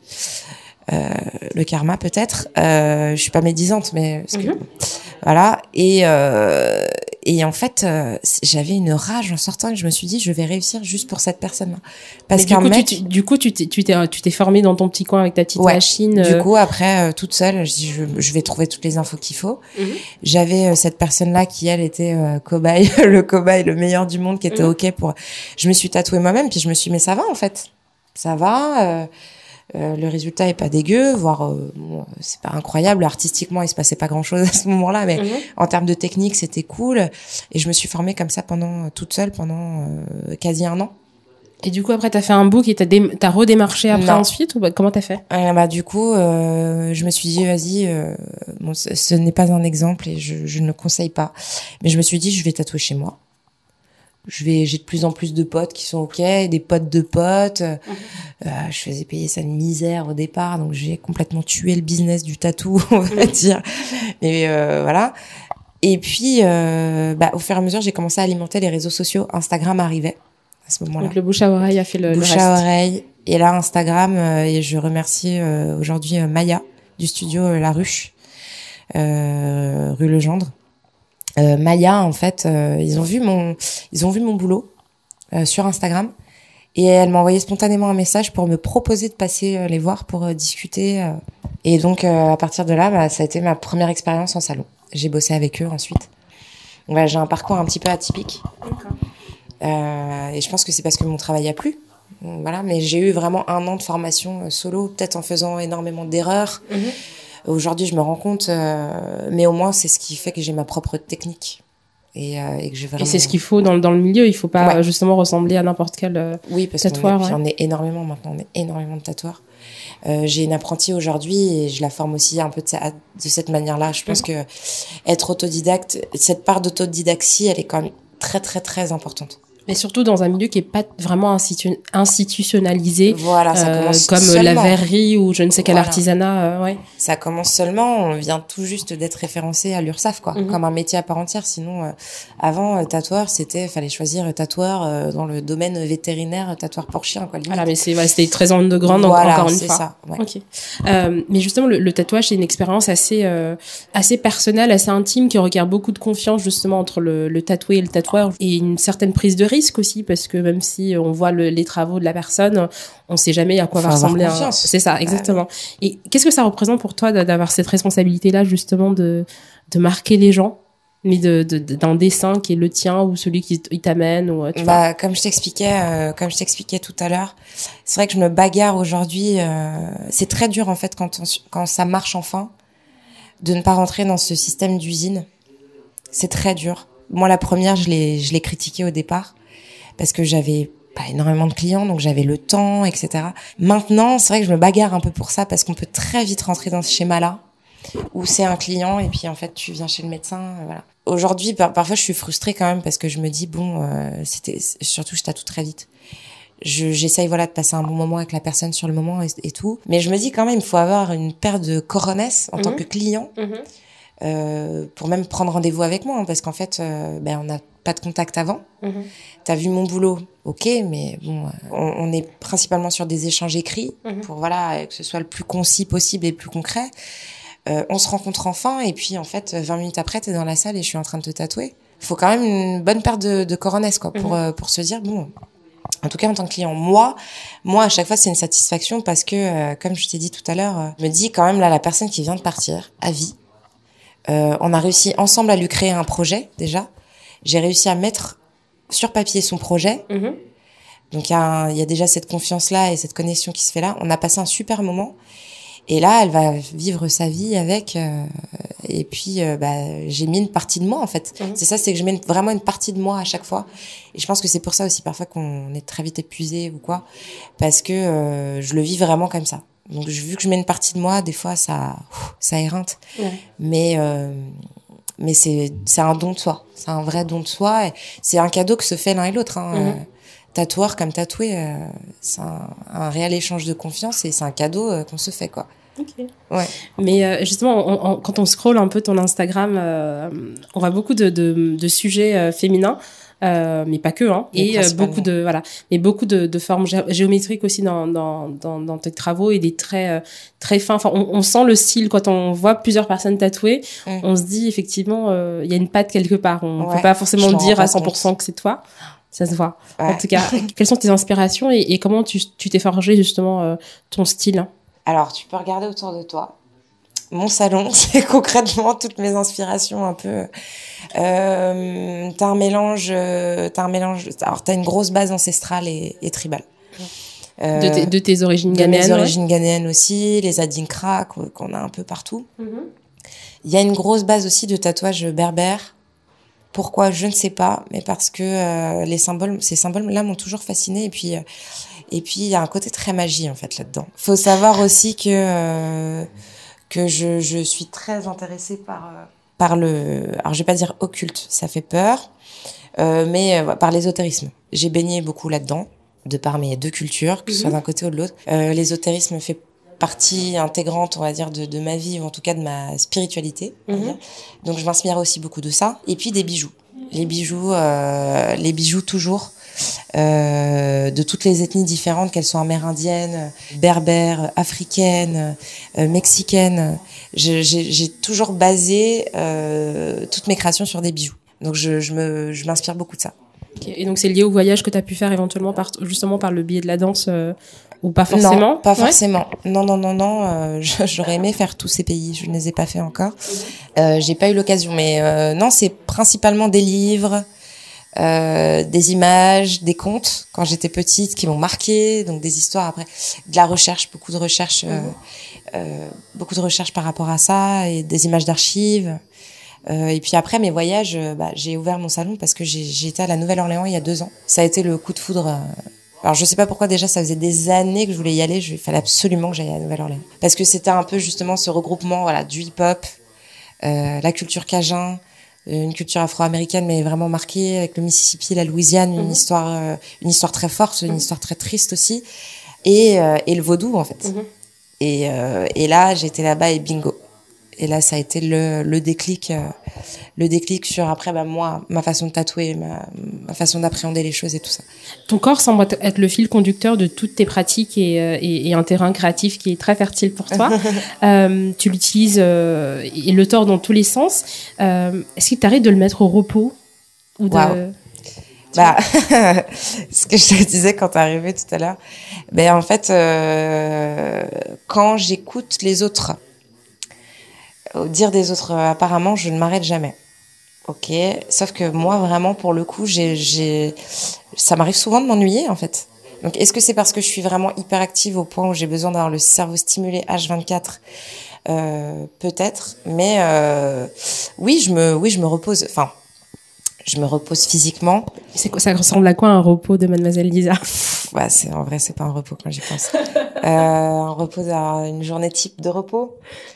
Euh, je vais me lever, euh, je vais être un peu avec mon chat et puis euh, voilà. Euh, je vais essayer de glander au maximum au lit parce que déjà ça, voilà. et puis après, bon, très vite, je vais aller voir mes mails ou voir, voilà, aller voir ma to-do list et les choses que j'ai pas faites encore. Donc je vais, voilà, commencer à penser ça, à ça. ça. reste mental. Du coup, c'est pas si c'est pas une gymnastique de ton corps, c'est c'est mental. Ouais, j'avoue que mon cerveau s'arrête très très très très rarement. À part quand je je vais en vacances et là je coupe tout. Mais euh, voilà. Mais sinon, euh, sinon ouais, mon, mais, il me convient comme ça. Hein, mais mon, repos ouais va être de, de de penser déjà au prochain projet. Du coup, ça me stimule et puis je fais rien en soi, hein, mais j'ai voilà, j'ai la tête qui travaille et puis comme ça, je suis d'attaque et j'ai de nouvelles idées. Et puis le lendemain, allez, c'est reparti. Quoi. Il y a un peu plus d'un an, justement, tu, tu, as ouvert le, salon dans lequel euh, on est. Euh, après avoir justement travaillé avec, le, le avec euh, d'autres, d'autres salons, euh, tu as ouvert le, le trail et la gravure. Est-ce que c'était une envie que tu avais depuis longtemps et, et pourquoi le nom? Alors, le nom, c'est en, en clin d'œil et dans la continuité des choses, c'est le nom que j'avais donné à ce premier petit endroit que je m'étais fait quand j'ai commencé à tatouer, quand je tatouais chez moi. Ça s'appelait le trail et la gravure. Pourquoi? Alors je me souviens de comment j'ai réfléchi à tout ça. J'étais avec ma maman et je commençais justement à avoir mon activité de tatoueuse et à me dire mais euh, Mademoiselle Lisa, c'est que pour la danse. J'ai pas envie de mélanger. Bon, aujourd'hui, ça a changé, mais mhm. j'ai pas envie de mélanger le trait et la gravure. Ça fait bien. Pourquoi? Bah le trait, parce que voilà, et puis la gravure pour le, fait que ce soit gravé dans la peau euh, mhm. à vie. Euh, après, pour le, le, le, salon, en fait, c'est une envie que j'ai toujours eue, mais je je me sentais pas encore légitime de le faire. Il y a quelques années, j'avais pas les épaules aussi j'avais pas euh, j'avais pas les, les, atouts financiers on va dire mhm. aussi pour parce que oui parce que ça compte aussi c'est un c'est un budget quand même. Et puis j'avais pas assez confiance en moi. J'avais confiance en ma clientèle hein, ça y a pas de souci mais j'avais pas confiance assez en moi sur le fait de voilà d'être sûr d'avoir assez de clients euh. puis j'avais peur hein, tout simplement. Et j'étais chez Désolé Papa encore il y, a, il y a deux ans. Ça a été une très bonne expérience pour moi parce que euh, euh voilà ça m'a permis de voir aussi que bon je commençais aussi à avoir une notoriété personnelle. Et en fait que ce n'est pas ce n'était pas forcément par rapport au salon dans lequel j'étais que j'avais des clients mais c'était aussi par rapport à ce que je proposais. Et donc je me suis dit bon allez why not? On, se jette hein. et puis et puis aussi parce que là je ne veux plus avoir de patron. Je ne veux plus. Je ne veux plus euh, donc je me suis dit au moins euh, ça ça marche ou ça marche pas mais c'est ça dépend que de moi et je le ferai à ma sauce et et on verra justement, tu fais, tu fais beaucoup de, sauce, de choses pardon, à, à, à, ta sauce. Euh, tu fais du, donc le dessin, la danse, la gravure, euh, la pyrogravure, le tatouage, le mannequinat, euh, un peu, à, les, la création d'accessoires aussi. Euh, c'est vrai que je fais tu fais plein de trucs. et donc le tatouage. Et qu'est-ce que ces toutes ces pratiques-là t'apportent? Comme je t'ai dit, euh, tu as dit une phrase et je pense que je vais, ça va être un post Instagram ce soir. Je, je vis pour être vue quand je dis que je vis pour être vue, je vis pas, je vis pas euh, pour les autres. C'est complètement différent. Mais comme je t'ai dit, je vis pour qu'on voit euh, ce que j'ai à proposer, l'expression, l'expression de, mon art. J'ai beaucoup de mal avec ça. Euh, c'est très français, mais on, met tout le temps dans des cases. Et j'ai toujours eu beaucoup de mal avec ça parce que que ce soit dans ma danse au départ aussi, j'ai toujours pratiqué plusieurs disciplines. Donc voilà, fallait fallait déjà catégoriser. Mais t'es une big girl, tu fais de la danse debout, tu fais du contempo, qu'est-ce que tu fais? Je fais moi. Voilà. Ça plaît, ça plaît pas, tant pis. Il y a, j'en paie les conséquences derrière, peu importe. Et après, bah, ça, ça, ça a été comme ça dans ma vie en général, mhm. parce que j'ai toujours touché à beaucoup de choses et, euh, et puis j'ai décidé là, oui, depuis quelques années. Euh, pareil, c'est une histoire de légitimité. J'avais, j'ai dit non parfois à des projets parce que je me disais mais j'ai pas le droit de le faire ça parce que bah, j'ai pas de formation là-dedans, j'ai pas le droit. Mais en fait, on s'en fout parce que si on m'appelle pour le faire et que je le fais bien et qu'on me rappelle derrière, c'est mhm. bien que les choses ont été bien faites et qu'on on apprécie ce que je fais. Donc pourquoi dire non? Donc maintenant, je me mets plus aucune barrière. Il y a des choses, je sais que je suis complètement inapte et donc dans ce cas-là, euh, voilà. Mais pour moi, là, c'est quand même un, espèce de fil conducteur parce que la danse m'a amené à l'image, l'image m'a amené au mannequinat, m'a amené à vendre mon image ailleurs, euh, m'a amené du coup euh, ensuite, euh, bon alors le tatouage est intervenu, mais je suis revenue à mes amours premiers, le, le dessin. Le dessin, c'est pas que le tatouage, alors, ça a été l'illustration ensuite, mmh. et après le graphisme. Et puis pour finir là aujourd'hui où je suis de l'autre côté de la caméra aussi, euh, de par les rencontres que j'ai faites et principalement une rencontre qui est la personne avec qui je partage ma vie aujourd'hui, qui, qui m'a mis de l'autre côté de la caméra et qui du coup m'a aussi montré bah, l'envers du décor. Et, et, en fait tout ça se, pour moi là je suis vraiment sur un espèce de fil conducteur, tout est logique en fait. Mais c'est marrant parce que c'était pas une question que j'avais prévue mais je, elle me vient là comme ça par rapport justement à cette, cette expression de je vis pour pour être vu quand on regarde un peu les cartes qui sont qui, sont battues, euh, enfin euh, là on regarde tes cartes aujourd'hui, on, voit un, on voit un fil conducteur, on, on, voit que c'est un, un, milieu artistique, etc. Et que quelque part tu t'es préparé à la fin de peut-être de tes premiers amours ou euh, qui, qui une suite logique. Les danseurs, on le sait tous, ont une, entre guillemets une date de péremption, ça, parce que le corps peut endurer qu'une certaine qu'une certaine dose de, de, de coups. Comment tu, est-ce que tu, tu, tu, as déjà pensé justement à, l'arrêt de cette, de cette partie-là de, de ta lumière, de, de la danse quand Au niveau de la danse Ouais. Euh... Ça t'arrive d'y penser, même si effectivement tu es hyper active et tu fais plein de choses euh, J'y pense, je suis déjà un peu dessus hein, en soi. Je serais oui, toujours bien sûr, tu as amorcé quelque chose, mais est-ce que tu as pensé à, à la fin de À la de fin, je, franchement, je pense que ça s'arrêtera jamais. Parce que j'ai jamais choisi euh, d'être danseuse. J'ai 29 ans bientôt aujourd'hui. Tout ce qui arrive là, quand je dis que je l'ai pas choisi, c'est c'est que je, je l'avais pas prémédité. Et c'est un peu comme l'histoire de Benjamin Button en mhm. fait. Euh, euh, bah au départ, euh, j'étais partie un peu de rien comme ça, puis ça s'est ça, ça s'est dessiné. Ben peut-être que sur la fin, ce sera ça, et ça se dessinera aussi, puis on reviendra en fait à à une base un peu mhm. plus concrète, je sais pas. Mais euh, c'est pour ça que j'ai choisi aussi plutôt de chorégraphier que d'interpréter mhm. aussi parce que la chorégraphie ne nécessite pas forcément aussi d'être sur le devant de la scène et aussi voilà de pratiquer avec son corps. Donc voilà, c'est aussi ça que je disais quand je dis être de l'autre côté de la caméra, c'est ne plus être euh, la danseuse principale, mais aussi de chorégraphier et de faire de la direction artistique ça, je sais que je pourrais le faire encore longtemps. Et je l'ai déjà amorcé en soi. c'est ce qui me permet quand même d'avoir un pied à terre toujours dans ce milieu, et mais en, en ayant juste pris une autre, euh, une autre posture. Mais justement, d'avoir amorcé cette, cette nouvelle posture, euh, d'avoir adopté ce nouvel angle-là de, de, de, ton métier, ça t'apporte quoi? Est-ce que tu as, réalisé quelque chose euh, qui, que tu n'avais jamais justement réalisé? Parce que toi, tu étais devant et que tu, tout était par ton corps, par ta volonté Alors, ça a été très dur. J'ai eu une, une grosse période de de remise en question parce que c'est dur de briller et de ne plus briller ensuite. Mais c'est le, le, le, le, sens de, ma, de mon autre question. et la danse, en fait, euh, sur tout ce milieu-là, j'ai compris aujourd'hui qu'en fait, ben, on brille, on a toujours des instants où on brille. C'est juste que là, je ne brille plus, plus au même endroit, peut-être, mais ça m'empêchera pas de briller sur d'autres choses. Et ainsi de suite, puisqu'en fait, le seul véhicule qu'il y a là, c'est moi. C'est moi et ma personne. Donc euh, j'ai pas besoin d'avoir des remises en question incroyables. Et c'est juste qu'après bon on a l'impression voilà d'être un peu d'être un peu plus has ou un peu moins dans le coup. Mais du coup bah je, je, l'appréhende différemment maintenant parce que j'ai déjà dit un peu euh, au revoir à cette période-là. C'était une période c'était un moment donné où je brillais par rapport à ce temps-là aussi. Et là aujourd'hui je vais briller avec d'autres choses et ça peut être encore la danse mais ce sera d'autres choses. Quand je créerai ma pièce euh, ou là par, par rapport à la direction artistique etc c'est une autre façon de briller. Et euh, je l'ai amorcé comme ça, ça, ça me. Et ça te plaît comme ça. Ouais. Ok, ça marche. On a, on a cité euh, tous tes succès, toutes tes, toutes tes, tes identités. On a peut-être pas, on n'est pas rentré dans toutes, mais on a, on a fait les principales. Et justement, quand on, on, on, on regarde ton, ton, ton, parcours, on peut penser que c'est, c'est un peu une, une parfaite représentation de, de, la citation de, de Napoléon. Euh, quand on veut, on peut, et quand on peut, on, on doit. Mais je veux pas forcément trivialiser justement ton, ton parcours parce que on se rend compte en t'écoutant effectivement que t'es une bosseuse quoi tu t'arrêtes pas t'es une machine et, et, et, ton corps en est effectivement et, ta, ta, performance en est, en est en est témoin. Et du coup tu as beaucoup de succès effectivement aujourd'hui mais c'est des succès sur lesquels tu travailles depuis euh, plus plus de dix ans. Ouais. et qui voilà sur lesquels tu tu t'es pas tu t'es pas arrêté. Mais j'aimerais qu'on parle un peu des échecs et des embûches euh, on n'aime pas forcément euh, ah, en général s'arrêter. Non mais voilà. Mais en, soi en tant que société, on s'arrête pas forcément aux échecs. On regarde les gens quand ils ont réussi entre guillemets euh, et réussir veut dire beaucoup de choses mm. pour, et, différemment pour, pour, pour différentes personnes. Avec le, le, recul, quelles sont les plus grosses difficultés que tu as trouvées sur ton chemin et comment tu as fait pour les dépasser justement?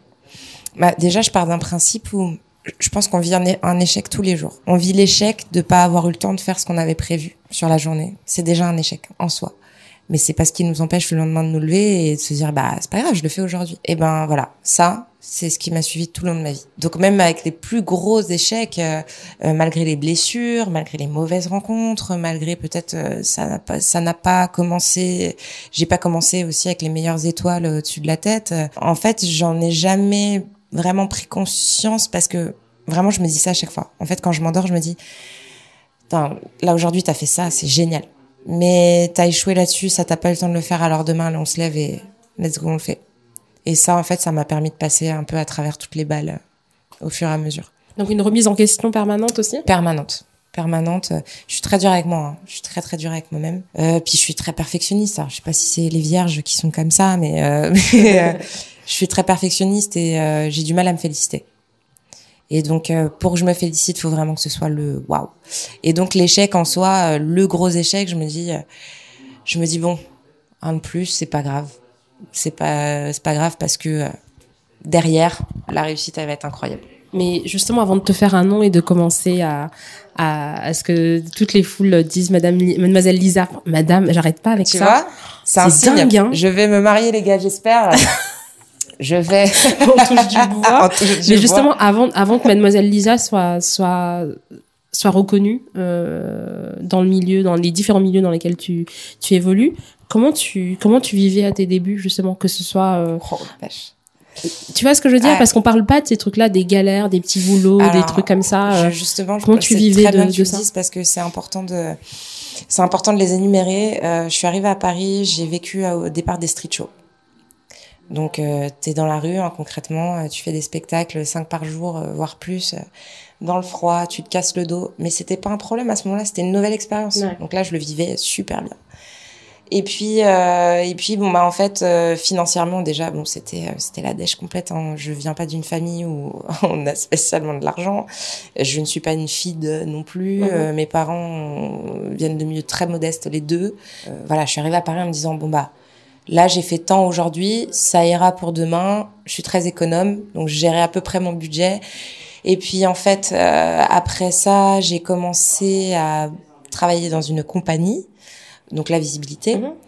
Euh, à côté de ça, bah fallait quand même manger. Hein. Donc euh, j'ai fait euh, des boulots d'hôtessariat. Okay.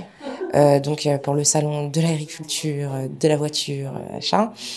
Et en fait, je remercie ces trucs-là parce qu'en fait, c'est via ça que en étant en agence d'hôtesse que je me suis très rapidement et puis la vie aussi m'orienter là vers les agences de mannequinat et de modèles parce que c'est très très lié. Mhm. Euh, donc voilà. Euh, après, euh, après ça a été. J'ai toujours été dans l'artistique. J'ai pas mhm. eu besoin de d'aller faire de la restauration ou de. Ouais. J'ai fait, euh, alors par contre, j'ai servi des cocktails euh, dans des bars euh, à 2 heures du matin avec des poum poum shorts. Ça, je l'ai fait. Mmh. j'ai fait des défilés de lingerie. C'est des trucs pas glorieux, mais j'en parle aujourd'hui parce que j'en ai pas honte. Non, mais c'est formateur. enfin, du moment que tu le fais avec ta conscience. C'est parce que je me disais à chaque fois sur le moment, non mais là il faut manger. Et puis en fait, n'oublie pas le le, le, le, la destination. Ouais, la destination. C'est que tu feras pas ça toute ta vie, ne t'inquiète pas, et confiance en la vie, ne t'inquiète pas. Et donc, euh, ça a été principalement ça, ouais, de l'hôtessariat, euh, des salons, des euh, et puis après j'ai eu mes premières pubs, et là ça m'a quand même beaucoup aidé. Euh, j'ai notamment eu cette grosse pub pour Dim. Mm-hmm. Où là, j'ai touché mon premier gros cachet, mes premiers gros droits à l'image. j'ai travaillé avec de gros réalisateurs et donc là, bah, pour les agences, tout de suite, euh, c'est un peu du pain béni. Donc mm. tout de suite, une agence te voit sur une grosse pub, elle t'en appelle pour une autre et, ainsi de suite. Et puis, euh, entre-temps, voilà, je, je, donnais quand même des cours mm-hmm. encore. Euh, j'avais euh, des jobs aussi avec la danse, avec des plans télé, etc. Ça a toujours été un peu du rafistolage comme ça. Euh. Mais du rafistolage qui t'a ramené à un cachet en pub. Mais, mais, justement, parce que l'argent dans le milieu du hip-hop et de, de, des cultures urbaines, c'est un truc qui est déjà tabou parce qu'on est en France en soi, mais, mais dans cette culture-là aussi à la base, il n'y avait pas beaucoup d'argent, mais de plus en plus, euh, des, des, grosses marques se sont attachées euh, euh, à ces compétitions-là et se sont, enfin, je, parle d'une en particulier, qu'on, voilà, qu'on ne nommera pas, mais qu'on nommera, qui s'est bien avant tout le monde, euh, je veux dire, dans, dans ces Ouais. marques-là, a pris un, un, mono- un monopole sur le milieu Ouais, et a fait a ramené de l'argent et Mm. qui fait qu'aujourd'hui beaucoup de gens en vivent euh, euh, seuls et ont pas besoin forcément de faire des justement des trucs d'image à côté. Est-ce qu'avant est-ce qu'avant tes premiers euh, cachets pub, t'as pu vivre entre guillemets de façon euh, jamais. euh, normale de. D'accord. Des price money, tu veux Ouais. dire? Des battles. Alors on vit pas des battles. euh, Peut-être aujourd'hui on peut, mais faut être le meilleur. Et là, ça devient, on devient un compétiteur. Hein, c'est un vrai sportif pour le coup. Euh, voilà, à un moment on pense à mettre le, le hip-hop au JO. Je trouve ça incroyable. Ouais, c'est- mais c'est des discussions qui sont récentes. Ouais, c'est pour ça que je dis que voilà, c'est, euh, C'est aussi pour ça peut-être que je, moi je me suis mis un petit peu en, en- plus en retrait euh, des, des, des battles euh, break euh, ou autres événements parce que on a perdu un peu ça, euh, ce côté très. euh, mais on est tous dans la dèche quoi. Donc là on vient tous pour kiffer, Ouais. pour oublier que que c'est la c'est la dèche dehors. Euh, Il y a encore ça, hein, mais sur beaucoup d'événements maintenant, voilà, on vient parce qu'on voit qu'il y a un price money de temps. il y a le sponsoring, il y a les sponsoring, marques, il y a tout ça. Voilà, euh, c'est peut-être pour ça aussi que je me suis mise un petit peu plus en retraite tout ça. Mais euh, non, moi j'en ai jamais vécu, en tout cas de gagner des battles, jamais. J'ai eu des price money et quand on en a, on est waouh. Oui, mais ça, ça, te- ça te paye peut-être un loyer, mais Ça- te fait ça pas, c'est ça pas des, pas le frigo des, du des résiduels. Non, non, non, non. C'est euh, par contre mes cachets en tant qu'interprète sur des compagnies, euh, des euh, plateaux télé, euh, Ouais. des euh, voilà. Des représentations, C'est ça, voilà, c'est c'est surtout ça. Mais jamais des battles. Avec tout ce que tu fais, quels sont les sacrifices que tu as fait pour arriver à ton, à ton niveau euh, actuel d'excellence dans toutes les disciplines que tu as pratiquées? Quels sont les, les plus gros sacrifices que tu as fait? Euh, une vie de famille, je pense. Parce que euh, parce que la vie que je menais et que je mène encore aujourd'hui, forcément, on fait les rencontres aussi qui conviennent à ce moment-là. Et donc, euh, moi, j'ai toujours dit, j'ai aucun problème à arrêter ma carrière demain si je dois être maman. Ça, ne- c'est pas grave. Enfin, à l'arrêter, à la suspendre. Je je je ne fais pas une croix du tout là-dessus. Quand j'ai une vie de famille, c'est justement voilà, j'ai. Je pense que si j'avais une vie un petit peu plus posée, j'aurais pu avoir la vie de famille que j'envisage euh, et que, que, que je rêve, que je Mhm. fantasme même. Euh, voilà, là je, je, je ne peux pas aujourd'hui parce qu'aussi je suis avec euh, des gens qui me ressemblent, des gens qui ont la même vie que moi, Mhm. Euh, donc euh, très ambitieux, très très peu de temps en fait Mhm. en soi. Et euh, mais c'est le plus gros sacrifice ouais, que j'ai j'ai j'ai- j'ai- je fais, enfin que j'ai fait sans le vouloir, hein, Mhm. parce que je l'ai pas choisi. Mais je pense que si j'avais été un petit peu plus posée, j'aurais pu prendre le temps. euh, voilà. Il est pas trop tard, soit étant dit. hein. Non, non, non, c'est pour ça. Mais bon, c'est sûr que bon, c'est moins simple. C'est moins simple. Je de mon Chalon-sur-Saône natal, bah la plupart, voilà, elles sont restées sur place et c'est, elles ont eu la notre très vite. ouais. Voilà, c'est ça. C'est différent dans le monde artistique. On est beaucoup dans l'ego, on est beaucoup dans l'image, on est du coup on est beaucoup sur la défensive. On, et on rencontre pas forcément parfois les bonnes personnes. On rencontre de très bonnes personnes aussi, mais c'est dur de faire des choix. Enfin voilà, c'est c'est un peu euh, c'est un peu complexe. Ouais, mais ça arrivera. Ah mais il y a pas le choix. Ah, bah, bah. Euh, oui. justement, qu'est-ce que tes passions et tes rencontres euh, que tu as faites justement avec toutes les disciplines euh, euh, dans lesquelles tu, as, tu évolues et aujourd- euh, encore aujourd'hui, qu'est-ce que tes passions et tes rencontres t'ont t'ont appris sur toi? Que j'étais capable de faire beaucoup de choses. Que quand on m'a dit que je n'étais pas capable, en fait, c'était pas vrai. Et puis même si on a tenté de me le rentrer dans le cerveau et de me rentrer dans le cerveau, euh, eh bien heureusement que je suis têtue, et heureusement que j'ai le caractère que j'ai en fait au final, parce que voilà tout ça m'a appris que et surtout qu'il n'y a pas de limite. La seule limite qu'on a, euh, c'est la mort à la rigueur. Et encore. À la rigueur, hein, j'aime bien quand Ouais, à la rigueur, à la mais parce, rigueur. mais parce qu'on sait pas ce qui, on sait pas, on sait pas du tout ce qui se passe après ou Ouais, quoi. ok. Non, mais carrément. C'est peut-être un éternel recommencement. euh, peut-être que je me réincarner et puis qu'on va tout recommencer au début. Enfin, je sais pas, tu vois. Euh, pour ça, j'y ai à la rigueur, mais Ouais. euh, mais ça, la seule limite qu'on peut avoir, voilà, c'est c'est c'est le corps. Euh, c'est le corps et, et, et- la mort, mais en tout cas, euh, et beaucoup nous le prouvent, même en étant handicapé, euh, sans bras, Mhm. ils arrivent encore à faire des trucs incroyables. Je, je, je suis contente, euh, je suis contente d'avoir le mental que j'ai euh, et, et surtout euh, tout tout est possible dans la mesure du possible, bien sûr, parce que j'aimerais être millionnaire, je ne le suis pas. Non, Voilà. mais on manifeste, on manifeste. Voilà, voilà. Euh, un mécène dans les parages, voilà. Euh, mais euh, mais en, en tout cas, par rapport aux, aux objectifs qu'on se fixe, à la hauteur qu'on qu'on a, c'est possible de le faire. C'est possible de le faire. Il faut juste être très patient. Il faut savoir encaisser les coups et il faut se relever euh, quoi qu'il arrive. Voilà. Mais justement, comment tu fais avec tout ce que, encore une fois, avec tout ce que tu fais? Les gens vont dire je me répète, mais justement le temps c'est une, c'est une denrée hyper précieuse pour toi justement avec tout ce que tout ce que tu as envie de faire et tout ce que tu n'as pas encore fait mais que tu envisages. Comment tu gères justement ton, ton temps et comment tu fais pour mener de, de front toutes tes passions? Une très bonne organisation. Donc toi, tu fais des trucs Excel, euh, tu non, utilises. Mais, euh, je dis, c'est ouais. c'est dans la tête, hein, mais j'ai Ouais, des to-do list. euh, Et puis euh, le temps, en fait, le, le temps, ça veut rien dire. Parce que c'est c'est comme je te disais, j'ai le temps de m'ennuyer en fait en soi. Donc c'est que j'ai encore le temps. Mhm. On donne le temps aux choses qu'on aux choses auxquelles on veut bien en donner en fait. C'est surtout ça. Parce que on est tous là très pressés, machin, tous on finit à 21h, ah, j'ai pas eu le temps de faire ci, j'ai pas eu le temps. Non, c'est pas vrai en fait. C'est que tu as choisi de passer plus de temps sur cette chose-là. Mais en fait, en soi, euh, en soi, tout rentre dans ta journée. Non mais, tu vois, euh, c'est juste que t'as, on décide de donner autant de temps à telle chose. Donc, euh, donc ça rentre. Tout ce que je fais rentre en fait. C'est de l'organisation. Ton, parcours montre que tu as que tu as investi justement beaucoup dans dans toi, dans tes capacités physiques et, créatives. Quels sont les conseils que tu donnerais à ceux et celles qui hésitent encore euh, ou qui n'y pensent pas forcément euh, de faire de même on fait tous de soi-même en fait, déjà. Quand tu te lèves le matin, tu te lèves de toi-même. Mhm. Si tu es capable de te lever de toi-même et de t'endormir de toi-même sans assistana pour ça, et juste de, de te suffire à, à toi, euh, euh, tes, tous tes projets, toutes tes envies, euh, tu peux le faire aussi en fait. Moi-même, hein, la, la première, euh, quand j'ai dû trouver un local, Mhm. trouver des contacts au départ quand j'étais dans la danse, on ne les a pas ces contacts-là.